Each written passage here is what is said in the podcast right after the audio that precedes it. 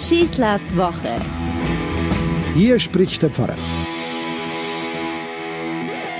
Wir sind doch alle PC-Benutzer und wer kennt es nicht? Du sitzt davor und plötzlich geht gar nichts mehr. Es wird einem sofort heiß und kalt zugleich. Habe ich mir jetzt am Virus eingefangen? Wieso reagiert es nicht? Wieso kriege ich das nicht hin? Die Anzeigen auf dem Bildschirm rühren sich kein bisschen mehr. Ganz gleich, was man anklickt oder auf der Tastatur eintippt. Es ist ein sehr schwacher Trost, wenn man dann hört, dass der normale PC-Benutzer gerade mal fünf bis zehn Prozent der Anwendungsmöglichkeiten seines PCs wirklich beherrscht und wirklich benutzt. Die technischen Möglichkeiten sind heuer so ungeheuer vielfältig und komplex. Wer soll das noch überschauen, vor allem wenn er es nur hobbymäßig betreibt? Also manchmal geht's mir wie so manchem Senior, den ich sagen höre, ach wissen Sie, Pfarrer, ich muss nicht mehr alles lernen.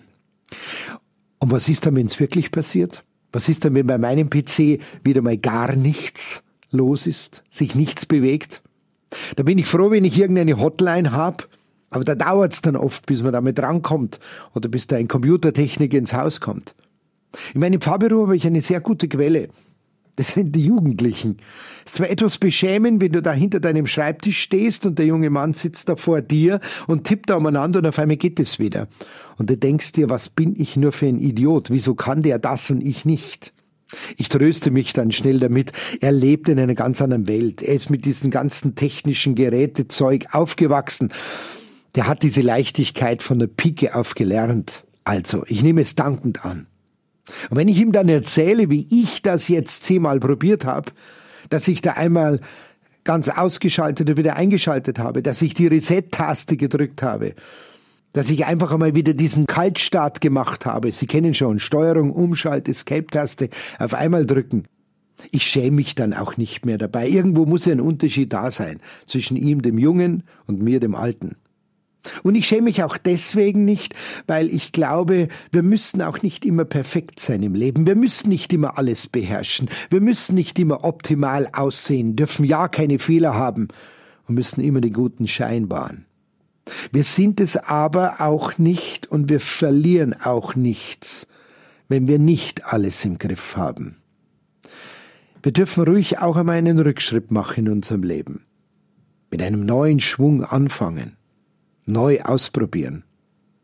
Der TV-Star Oliver Pocher hat mir einen schönen Satz gesagt. Wir gehen nur zurück, um richtig neu Anlauf zu nehmen. In diesen Tagen habe ich einen Text wieder mal gelesen, den wir alle kennen.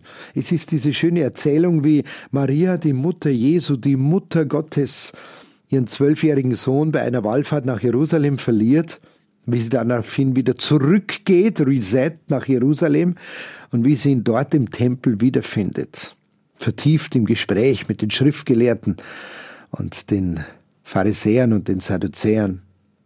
Da habe ich mir gedacht, da schau hin, selbst für sie, die Geistbegabte, die Mutter Gottes, kann dieser Gott verloren gehen. Selbst ihr Plan des Lebens wird gestört. Vielleicht will das mit Evangelist so deutlich erklären. Selbst sie muss umkehren, sie muss zurückgehen, sie muss wiederfinden und sie muss einen Neuanfang starten. Man findet eben so manche Weisheit, glaube ich, im Leben erst, wenn man meint, sie verloren zu haben und wenn man bereit ist, einen Schritt zurückzumachen und neu anzufangen.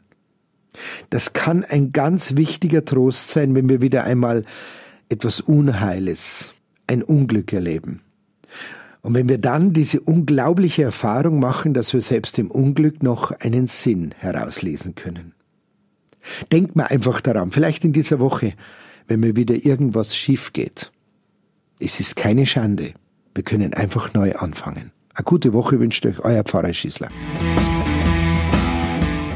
Schießlers Woche ist ein Podcast vom katholischen Medienhaus St. Michaelsbund, zu hören auch im Münchner Kirchenradio.